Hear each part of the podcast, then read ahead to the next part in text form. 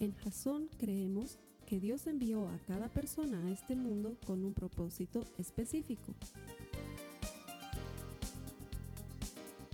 Nuestra misión es ayudarte a que tengas una relación personal con Jesús y a través de ella encuentres ese propósito para tu vida. Queremos ayudarte a alcanzar ese propósito. Es nuestra oración que este podcast te ayude a tener visión, a tener jazón.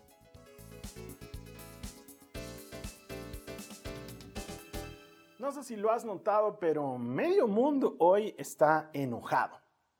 Quizás me digas, no, Carlos Alberto, no lo he notado. Entonces tal vez estoy pasando demasiado tiempo en redes sociales. Si tienes Facebook, Instagram o algo parecido, la gente está enojadísima y por todo tipo de razones. La más obvia, la más cercana, la que tienen que ver con hoy, están enojados por temas políticos, sin lugar a dudas. Y unos se enfrentan contra otros, incluso entre amigos, andan peleándose por políticos. Realmente es algo que no comparto y no entiendo. Pero la gente está enojada. Están enojadas por el fútbol. no sé cómo será en otros países, pero lastimosamente aquí en Bolivia Nuestros equipos nos hacen sufrir bastante, yo diría que bastante mucho. y por eso la gente está enojada, están enojados por lo que acaba de pasar con la selección nacional y están enojados por lo que acaba de pasar con nuestros equipos en las copas internacionales. O sea que la gente también está enojada por eso. Y eso hay que sumarle los colectivos y los activistas que andan posteando cosas que provocan a los demás. De hecho, la semana pasada se armó todo un revuelo en redes sociales porque un grupo de activistas eh, mancharon y pintarrajearon y adornaron ciertos monumentos en la ciudad de La Paz, que es donde yo vivo. Y esto provocó molestias de un lado y del otro, los que están a favor, los que están en contra, los que les gustan, los que los rechazan. Y sabes qué? La gente está enojada de todo y por todo. Y creo que no hay mejor momento para hablar de enojo que ahora. Y quiero decirte que no vengo, ninguna, no vengo con ninguna agenda personal. No estoy viniendo a tomar parte por ninguno de los que están enojados. De hecho, en realidad, eh, quisiera pedirte que no te enojes conmigo por lo que voy a hablar hoy, porque voy a tener que tocar algunas sensibilidades. Yo sé que este tipo de tema no le gusta mucho a la gente, pero creo que es necesario de tocarlo si vamos a hablar sobre emociones. La serie se llama Emociones y durante este mes estamos estudiando las emociones de Jesús en el Nuevo Testamento, viendo cómo él enfrentó, afrontó sus emociones y luego cómo podemos nosotros también manejarlas desde una perspectiva, desde una perspectiva 100% bíblica, desde la perspectiva de Jesús. Y eso es lo que quiero invitarte a hacer. Todas las semanas, a momento de darte la bienvenida, te invito a que tomes notas. Creo que hoy vale la pena tomar notas de lo que vamos a hablar, porque estoy seguro que va a ser muy claro y creo que va a ayudarte a despejar muchas dudas sobre el enojo. De hecho, mucha gente pregunta, ¿es pecado enojarse? Y es que anda, hay mucha gente que anda preocupada por qué es pecado y qué no es pecado. Bueno, de entrada puedo decirte, puedo asegurarte que enojarse como tal no es pecado. Pero sí nos puede llevar a pecar, eso sin lugar a dudas. Mejor acompáñame a la Biblia para que sea ella la que te lo explique. Esto está en Efesios en el capítulo 4, los versos 26 y 27. Dice la palabra de Dios si se enojan, no permitan que eso los haga pecar. El enojo no debe durarles todo el día, ni deben darle al diablo oportunidad de tentarlos. Esta cita es bien clara.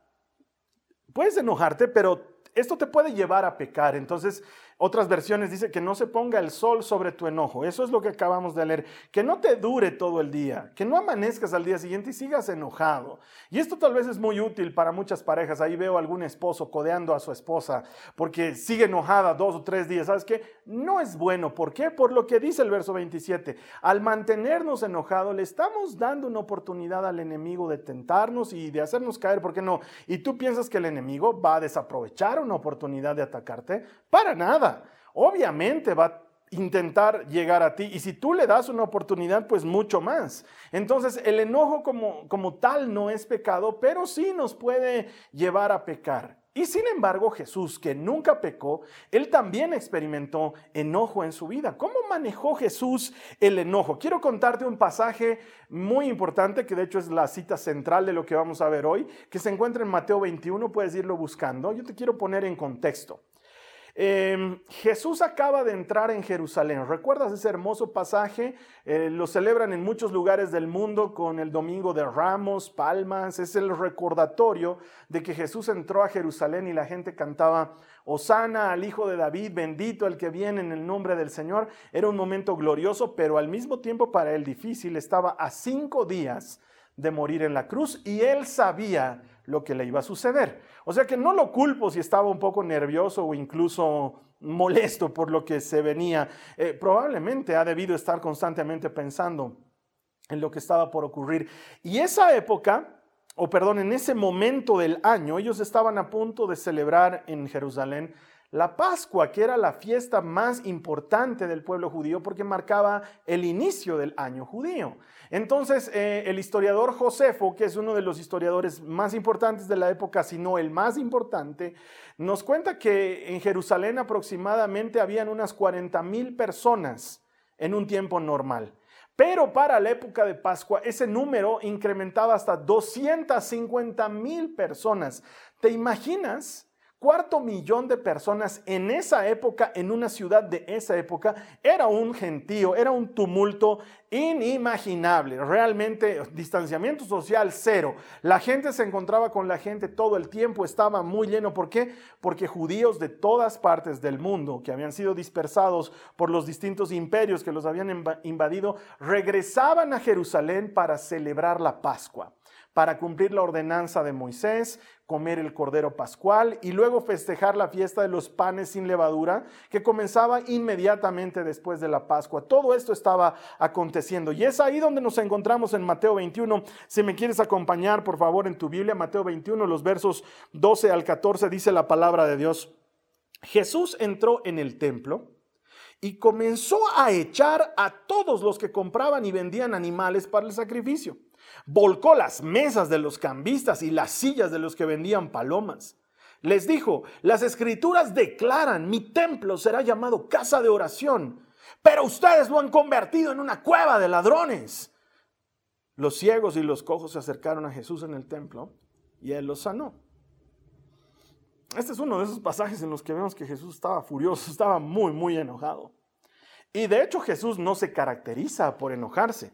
Si nosotros le preguntamos al individuo promedio qué imagen tiene de Jesús, Jesús se caracteriza por el amor, se caracteriza por perdonar, se caracteriza por incluir a los que son rechazados. Eso es, eso es quien es Él. No es que tenía problemas de ira, no es que Mateo nos cuenta, y esta era la tercera vez en la semana que volteaba las mesas de alguien, este Jesús es tremendo. No, Jesús, por, el contrario, era una persona muy calmada y sin embargo enfrentó esta emoción de enojo y supo manejarla. O sea que quiero que entiendas que mi objetivo no es que ahora vayas a tu casa y voltees la mesa y le digas a tu esposa, ahí está, porque eso es lo que hemos aprendido en la iglesia, que no me podré desquitar con nadie en la casa, pero con las mesas, pues no, eso no es la idea, ni voltear mesas, ni tirar tirar puertas ni golpear paredes. No, no, no.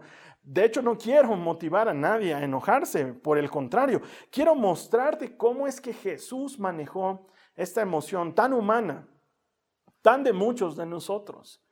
Quiero que notes esto. Primero, Jesús estaba enojado por una razón correcta. Él no se enojó, presta atención, no se enojó por algo que le hicieran a él. No es que alguien lo ofendió o alguien lo trató mal o alguien lo insultó y por eso Jesús estalló y empezó a botar las mesas de los librecambistas en ese lugar. No, para nada. Y, y, esto es una verdad. ¿A Jesús lo han traicionado? Sí. ¿Lo han provocado a, a pleito? Muchas veces. ¿Lo han herido? Sí. ¿Lo han lastimado? Claro. ¿Lo han juzgado equivocadamente? Sí. ¿Lo han acusado de cosas incorrectas o que él no estaba haciendo? Decenas de veces en el Evangelio. Ha sido acusado injustamente, ha sido perseguido, ha sido calumniado, pero Jesús no se enojaba por esas cosas. El enojo de Jesús tiene una fuente diferente. No es de la clase de personas que se enojaba porque le lleves la contra, como muchos de nosotros. O no es que se enojaba porque hayan dicho algo de él, como muchos de nosotros. Y quizás otra vez estoy mucho en redes sociales. Sabes que por mi trabajo me toca ver con mucha frecuencia lo que está pasando en las redes sociales y veo cómo la gente se enoja unos con otros por cosas que realmente no, no valdrían la pena. Pero Jesús no, no era este tipo de persona. Jesús no llevaba ese tipo de conteo. Y yo te pregunto a vos, ¿por qué te enojas? Cuando te enojas, ¿qué es lo que te hace enojar? Porque sabes que el enojo es algo del ser humano, es una emoción natural y si te lastiman, si te agreden, si dicen cosas en contra tuya, eh, probablemente seas de las personas que se enoja y no te culpo, no es algo que, que escape de las emociones humanas, pero la Biblia nos enseña a tomar el camino alto, es decir, a perdonar, a no considerar la ofensa. Es Jesús mismo el que nos enseña que si nos golpean en la mejilla derecha, presentemos la otra mejilla, que resistamos a los que pelean con nosotros para no entrar en el pleito. Es algo muy bíblico. Y si tú eres la clase de persona que llevas muchos años enojado o enojada con alguien más y pasa el tiempo y no perdonas, tengo que decirte de parte del Señor, eso te está haciendo mucho daño y necesitas sanar esa herida. Necesitas perdonar esa ofensa y necesitas sanar esa herida porque la Biblia trata de perdonar y de sanar. Y hay gente que lleva resentida años con algún familiar, a veces con su propio papá o su propia mamá y no les habla, o tal vez un hermano, una hermana, y, y no resuelven ese problema. Y eso está amargando tu corazón y te está llevando a un lugar muy feo. Y te lo digo por experiencia, vivir en ese lugar es feo y, no es algo que le agrade a Dios. Y no hay nada más urgente para una persona así que perdonar y sanar esa herida. Jesús no se enojó por algo que le hayan hecho a él. Jesús se enojó, porque le estaban haciendo algo a la gente en el templo. Quiero que entiendas lo que estaba pasando.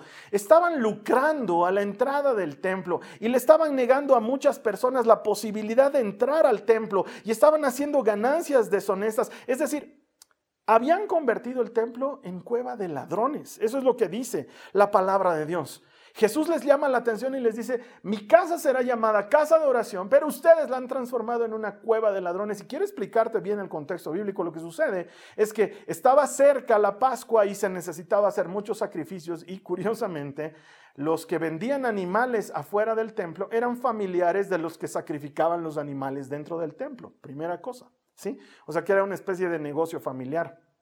Segundo, había librecambistas afuera del templo, así le llamamos en Bolivia, no sé cómo le llaman en otros países. Son esas personas que cambian dinero, eh, la, la moneda del país, a cambio de una moneda extranjera. Cuando viajas al exterior, tú tienes que viajar con una moneda extranjera, la moneda del país al que estás yendo. Y si no la tienes, entonces tienes que cambiarla. Y si en una casa de cambios normal en tu país te ganan dos o tres puntos de diferencia y ahí está su ganancia, muchas veces un librecambista te puede ganar hasta cinco o diez puntos. Más aún si estás en un lugar donde necesitas realmente el dinero. Y eso era lo que sucedía afuera del templo en Jerusalén. Gente llegaba de distintos lugares de la Roma de la época y venían con dinero romano y necesitaban dinero de Judea y entonces tenían que hacer cambios o venían con dinero que no era romano y necesitaban por cambiarlo por dinero romano. Entonces ahí es donde los cambistas hacían un gran negocio y entonces afuera del templo se había montado un gran negocio. Y quizás tú digas, ¿qué tiene eso de malo? Aparentemente nada, pero el problema es que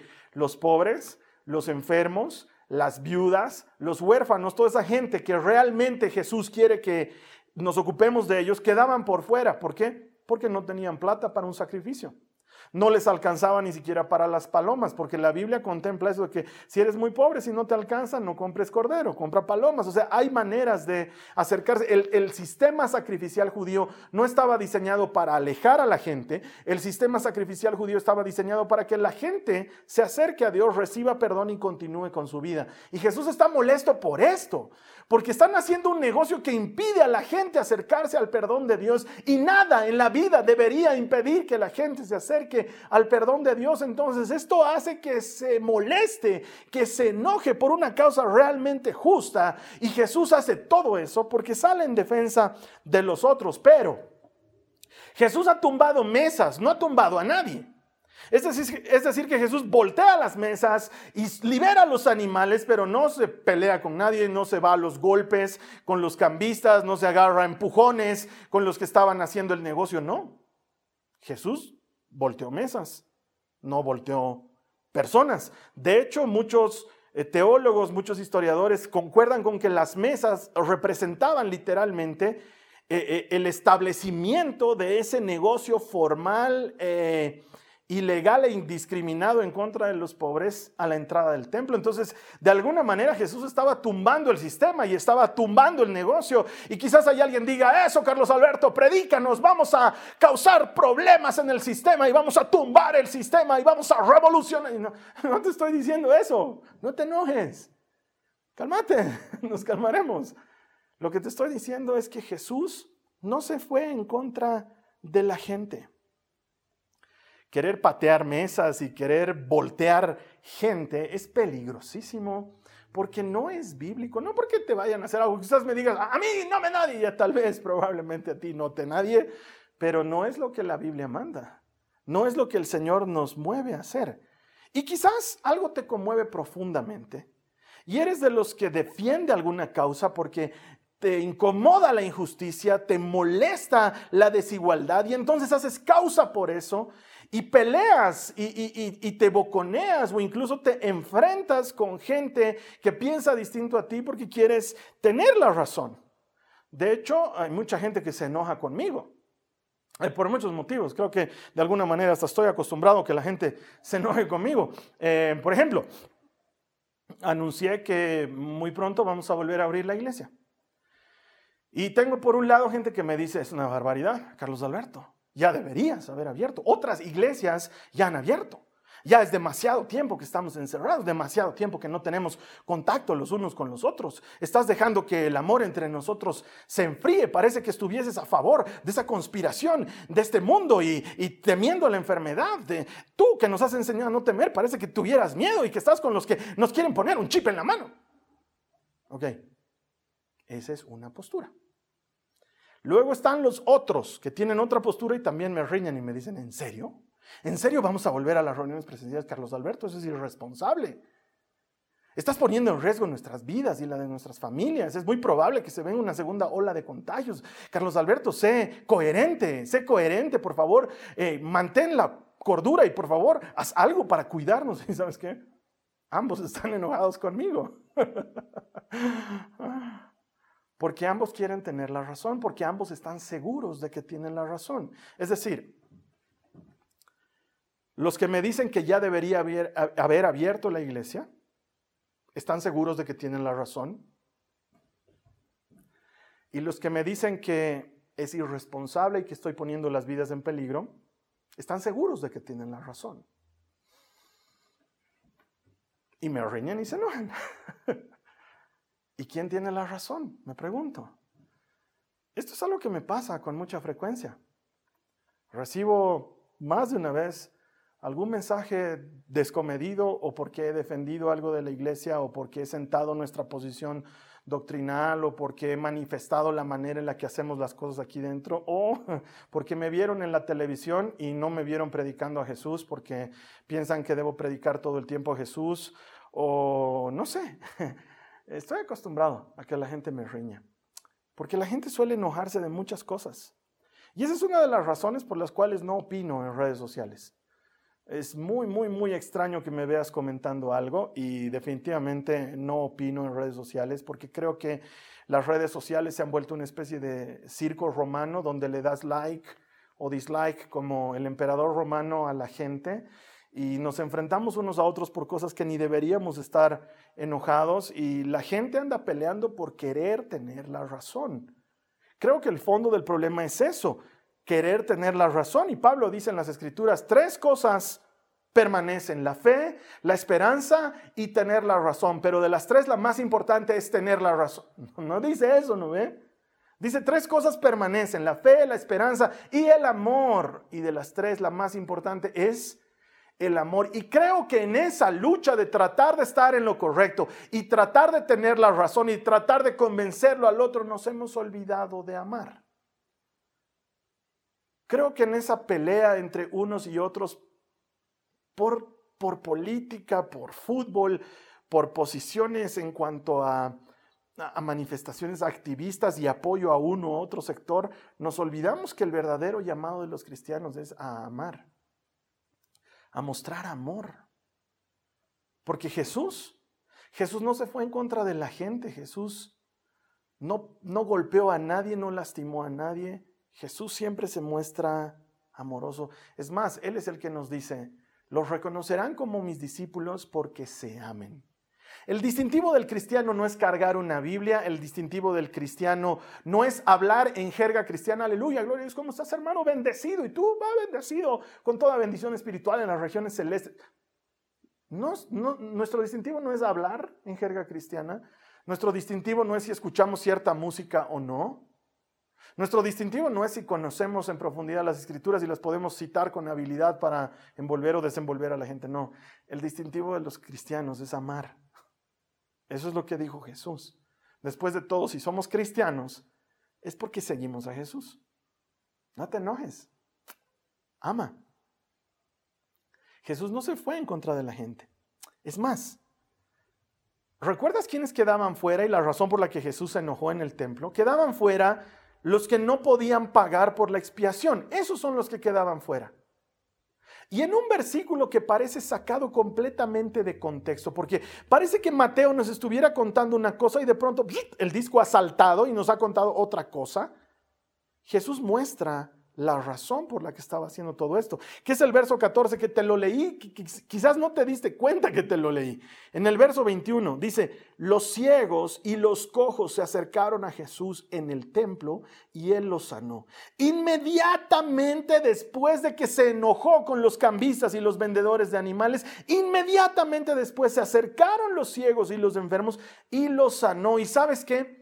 Eso va a pasar en todo el Evangelio. Cada vez que veas que Jesús se ha enojado, y no son muchas veces, pero cada vez que encuentres a Jesús enojado o molesto, inmediatamente después Él está ayudando a alguien, Él está sanando a alguien, Él está perdonando a alguien, Él está incluyendo a alguien, Él está dando una oportunidad nueva a alguien, porque Jesús hace eso todo el tiempo.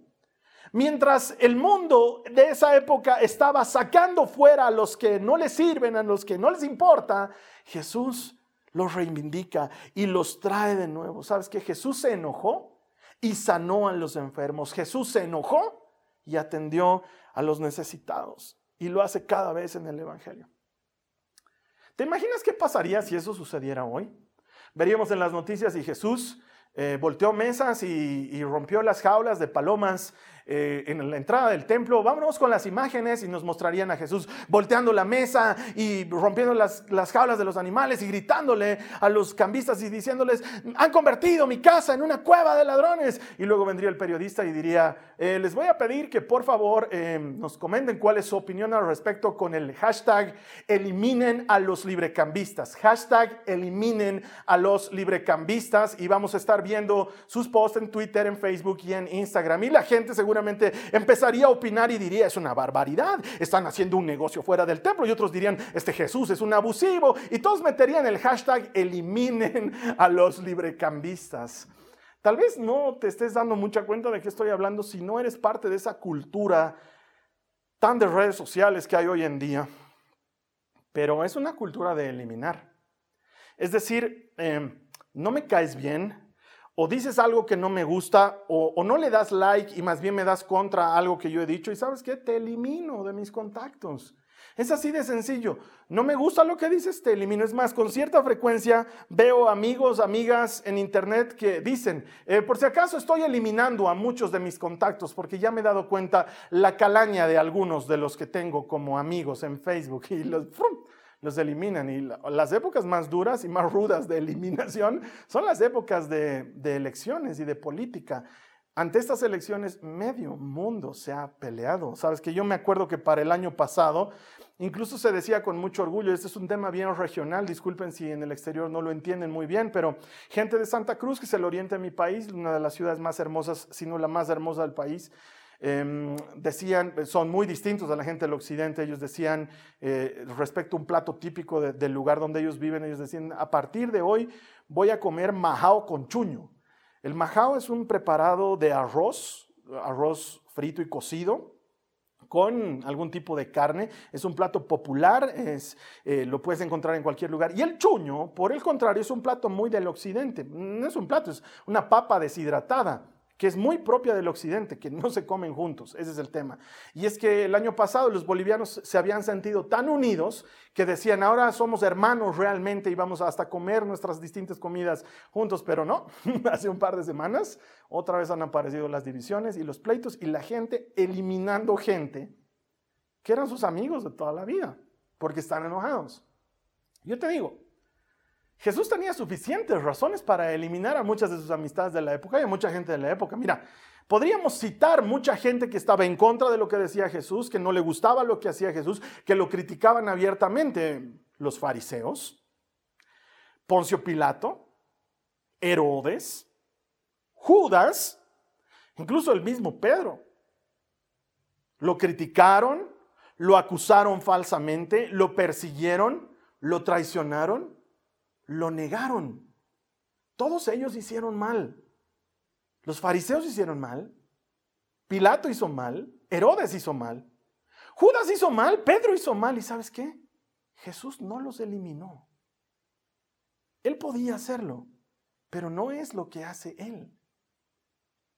Mira lo que dice la palabra de Dios y ya con esto estoy casi terminando. Colosenses, el capítulo 2, los versos 13 al 14 dice, ustedes estaban muertos a causa de sus pecados y porque aún no les habían quitado la naturaleza pecaminosa. Entonces Dios les dio vida con Cristo al perdonar todos nuestros pecados. Él anuló el acta de los cargos que había contra nosotros y la eliminó, clavándola en la cruz.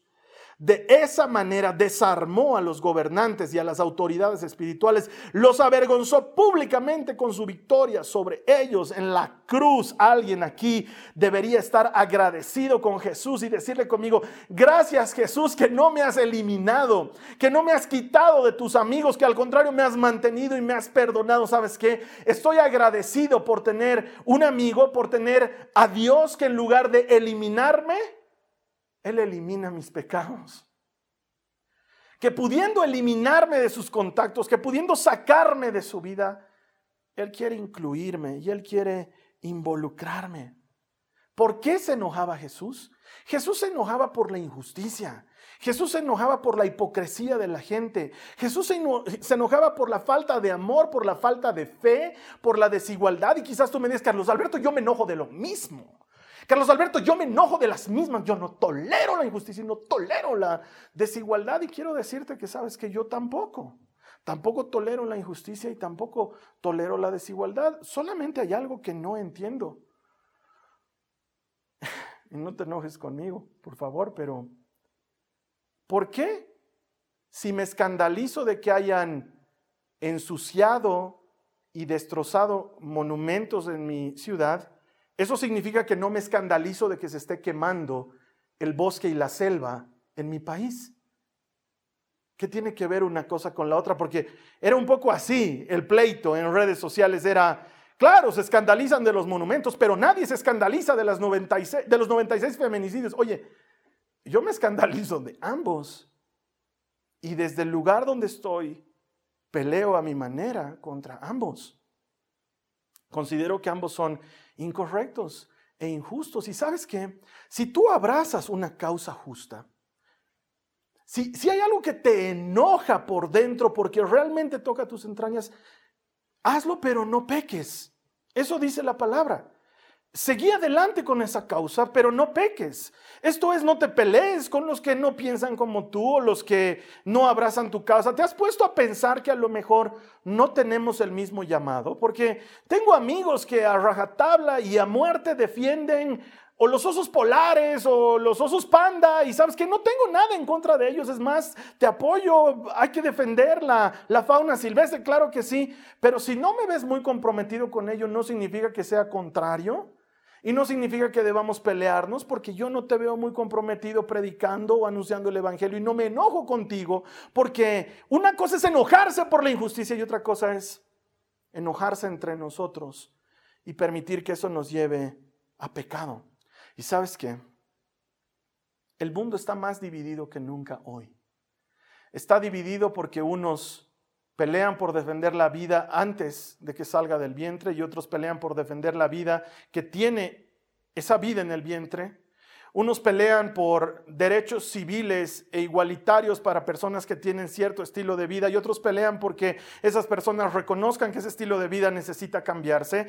Y, el mundo está dividido por raza, el mundo está dividido por color, el mundo está dividido por economía, el mundo está dividido por credo. Y en una época de tanta división se necesita una iglesia unida.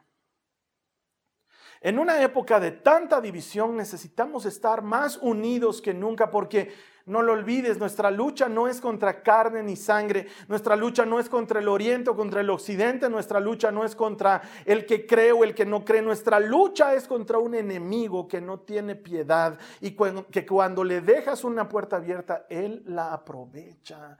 Iglesia, te estoy hablando, necesitamos estar unidos.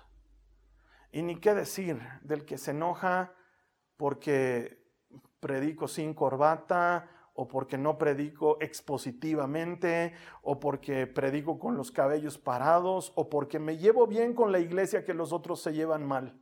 Porque te digo, estoy acostumbrado a que se enojen conmigo. Necesitamos enojarnos sin pecar.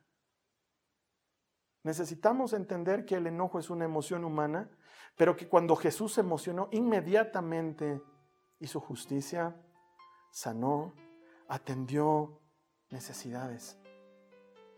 Si volteas mesas, no voltees gente. No te pelees con los demás. Así no conocerán a Cristo. Nuestra tarea como iglesia no es tener la razón, no es convencer a alguien, porque el único que convence, quiero que lo subrayes, el único que convence es el Espíritu Santo. No puedo hacerlo yo, no puedes hacerlo tú. El único que convence es el Espíritu Santo y asumamos esto de una vez. No siempre tenemos la razón, no siempre estamos en lo correcto. Tu candidato favorito probablemente no es el mejor, tu equipo favorito probablemente no es el mejor y tu manera de defender la justicia probablemente no es la mejor. Si te enojas, no peques, que no te dure hasta el día siguiente y no lastimes a nadie en el proceso. Hay muchos de nosotros que lidiamos con el enojo que nos encendemos como fósforos, que botamos puertas, que golpeamos paredes. Muchas veces atemorizamos a la gente de nuestro alrededor, nuestra esposa, nuestros hijos, nuestro esposo, ¿por qué no? Conozco más de una veintena de casos de violencia familiar donde el golpeado es el marido y donde no habla porque tiene vergüenza y porque tiene miedo. Hemos estigmatizado las cosas y hemos generalizado las cosas. Y las generalizaciones son lo peor que nos puede ocurrir, porque no todos entran en el mismo saco. Sabes que no te enojes si te digo esto. ¿Puedes aguantarme un poquito más? Lleva tu enojo delante del Señor. Mostrarle la causa justa por la que estás enojado y deja que Él te muestre cómo obrar. Quizás tú quieras orar para aprender a manejar esta emoción. Yo quiero ayudarte. Si me permites, hagamos esta oración juntos. Cierra tus ojos ahí donde te encuentres. Repite conmigo. Padre amado, gracias por hablarme hoy directo al corazón. Reconozco que muchas veces me enojo más allá de lo normal y termino pecando, lastimando a otros, hiriendo a otros, muchas veces la gente más cercana a las personas que más amo. No condice una cosa con la otra. Perdón, Señor por no saber manejar mis emociones. Yo te pido, Padre, en el nombre de Jesucristo, que me ayudes a manejar el enojo en mi vida. Que me ayudes de tal manera, Señor, que en realidad me alinee con tu espíritu y haga las cosas a tu manera. Señor, muéstrame, dile a Jesús, muéstrame a quienes debo pedir perdón por haber lastimado con mi enojo, porque Tú sanaste a los enfermos inmediatamente. Yo quiero hacer lo mismo. Quiero sanar heridas pasadas. Quiero vendar lastimaduras provocadas. Padre, ayúdame. Si me enojo, no quiero pecar. Ayúdame a manejarlo como tú lo hiciste, Jesús. Te doy gracias. Es una emoción muy humana. Con el Señor la puedes manejar. Y quizás en medio del mensaje, tal vez porque es un primer mensaje cristiano, porque ya sientes que el Señor viene tocando tu puerta hace mucho tiempo, has dicho, yo necesito entregarle mi vida a Jesús. Si tú quieres entregarle tu vida a Jesús, yo quiero ayudarte. Es una oración muy sencilla. Le pedimos perdón por nuestros pecados y le damos el control de nuestra vida. Este es un buen momento para hacerlo. Te invito a que ores esta oración conmigo. Dile a Jesús, Señor amado, te pido perdón por todos mis pecados. Te recibo como mi Señor y mi Salvador. Acepto tu salvación. Recibo la vida abundante que compraste para mí. Y te entrego mi vida completamente. Tú moriste por mí yo viviré para ti. Amén. Bienvenida, bienvenido a la familia del Señor. Siempre hay campo para uno más, para uno de esos que reconoce que necesita a Jesús para transformar su vida.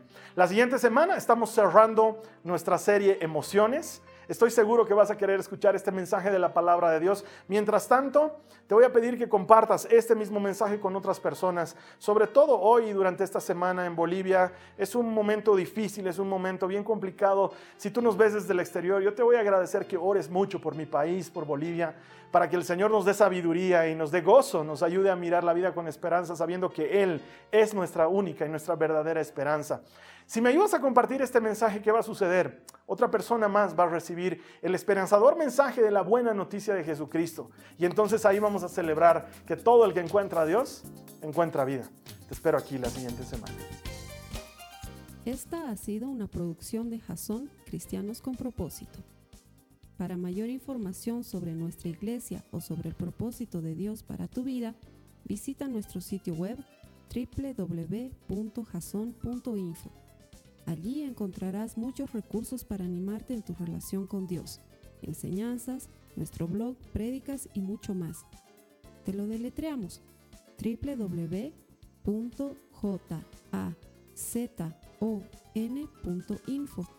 También puedes visitarnos en nuestro sitio en Facebook www.facebook.com barra Que Dios te bendiga abundantemente. Muchas gracias.